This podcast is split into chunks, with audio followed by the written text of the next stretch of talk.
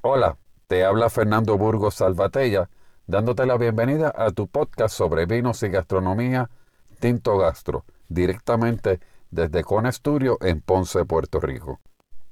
En esta edición eh, me interesa compartir con ustedes eh, el tema sobre Pinot Noir, tomando o retomando el tema de ayer cuando estuvimos hablando de Willamette Valley, pero en esta ocasión vamos a indagar un poco en el tema de Pinot Noir, es que en este caso es una rareza, ya que lo vamos a estar mirando en la región de Ribera del Duero.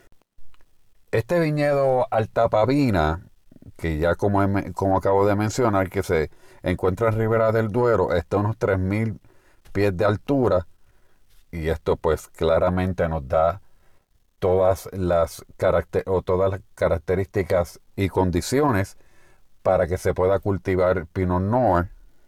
Y esto se considera un hecho eh, excepcional, podría decir esto, porque eh, la región es una región bastante árida y sobre todo eh, calurosa.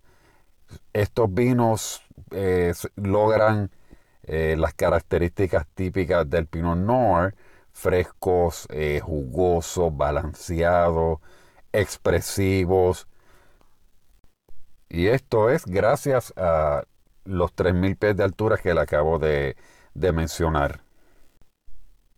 En esta región también vamos a encontrar rosados a base de Pinot Noir que tienden a ser un poco más eh, minerales en boca, que eso es algo bien distinto a lo que encontramos en otros rosados de otras regiones del mundo.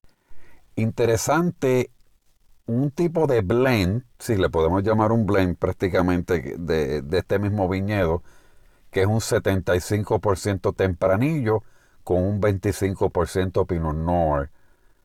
Es muy aromático, predominan las frutas rojas, eh, fruta negra, madura, y se dejan apreciar eh, ambas varietales. Es bien interesante, de hecho, esta mañana, bueno, esta mañana no, debo decir hoy al mediodía, estuve degustándolo con, un cliente acá en Puerto Rico.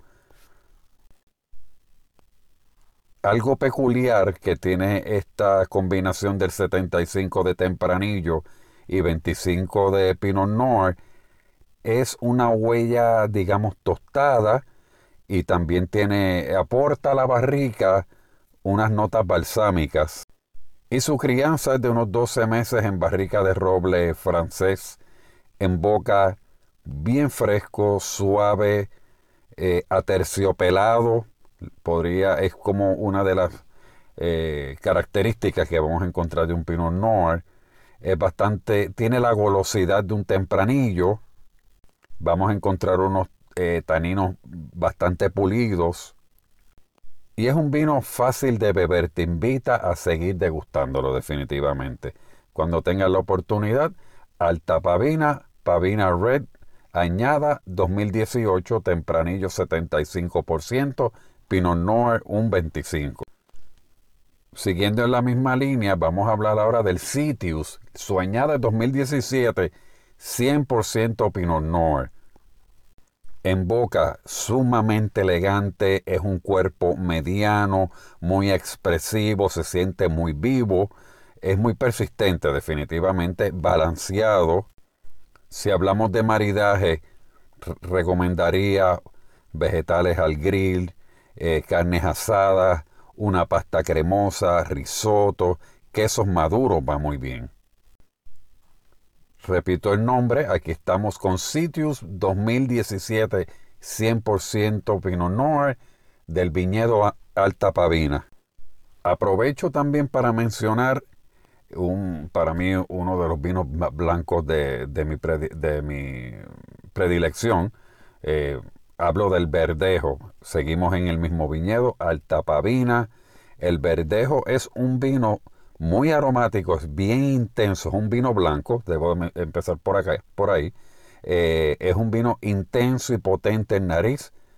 Es afrutado, eh, predomina el cítrico y algo de frutas tropicales frescas. Eh, tiene unos matices herbáceos. Puedo decir que unas flores blancas también. Es sumamente aromático. En boca vamos a encontrar que con un buen volumen, muy estructurado, eh, suave, ligero, fresco, muy bueno definitivamente. Digamos que como le llamamos en el mundo del vino, tiene gran personalidad. Una de las razones por qué este vino es tan fresco es que esto no toca barrica, no toca madera. Esto se fermenta en depósitos de aceros inoxidables, eh, de stainless steel, y esto ayuda, eh, imparte esa, esa sensación fresca en boca. Es ideal para aperitivos, pescados, mariscos, eh, pastas con grasas y mantequillosas. Muy interesante, muy, muy agradable. De hecho, eh, marida muy bien también con arroces. Eh, se recomienda beber entre el primero y el segundo año. O sea, el, año, el, cuando usted ve ese numerito que dice 2021 o 2022, esa es la añada. O sea, pues ya usted en, este, en el caso de este pavina verdejo se, se recomienda tomar el primero o el segundo año. Otro, otro buen ejemplo que tenemos de este mismo eh, viñedo es el Pago La Pavina. Aquí tenemos 80% Tempranillo y un 20% Cabernet Sauvignon. Aquí en nariz, e, en aroma, es prácticamente es una bomba como siempre digo en el buen sentido de la palabra, eh, una bomba de fruta negra, eh, pero a la par es delicado, es muy goloso, con unas notas especiadas que son aportadas por la mezcla de barricas de roble francés y americano, que es bien, es bien común eh, en, de, uso en esta zona. es un vino que se podríamos decir que se cataloga como complejo, tiene una, la sensación del Cabernet, pese a su escaso porcentaje, está presente, muy agradable. En boca destaca su potencialidad. Y claro está, la nota de, de fruta oscura. vamos a encontrar unas notas de tabaco bien agradables.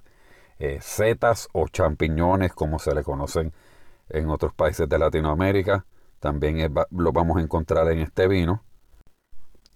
Y hay una parte muy importante aquí, que son las, los 14 meses en barrica, como había mencionado, si no me equivoco, de, roble francés y americano. Entiendo que este viñedo Altapavina eh, merece la pena eh, darle la oportunidad, ya que lo peculiar de un Pinot Noir de España donde no se estila este, el, cultivo de este tipo de, uva, ya que se, necesita por lo regular una, eh, unas temperaturas más agradables, eh, un poco más frescas, pues al tener la oportunidad de, de, gustar un Pinot Noir de esta zona, lo hace algo sumamente interesante, algo digno de experimentar. Bueno amigos, una vez más les agradezco la oportunidad eh, de compartir con ustedes eh, anécdotas, información del mundo del vino. Pronto vamos a estar trabajando en una serie eh, que tenga que ver más con comida. Vamos a poco a poco introduciendo el tema de la nutrición y cómo ha ido cambiando la industria del, alimento. Y puedo decir que o gastronomía y puedo decir que en algunos casos para mal. Eso lo iremos viendo poco a poco. Una vez más les agradezco la oportunidad eh, de llegar a ustedes eh, de esta manera eh, finalizamos esta edición. Les habló Fernando Burgos Salvatella aquí en tu podcast Tinto Gastro. Hasta la próxima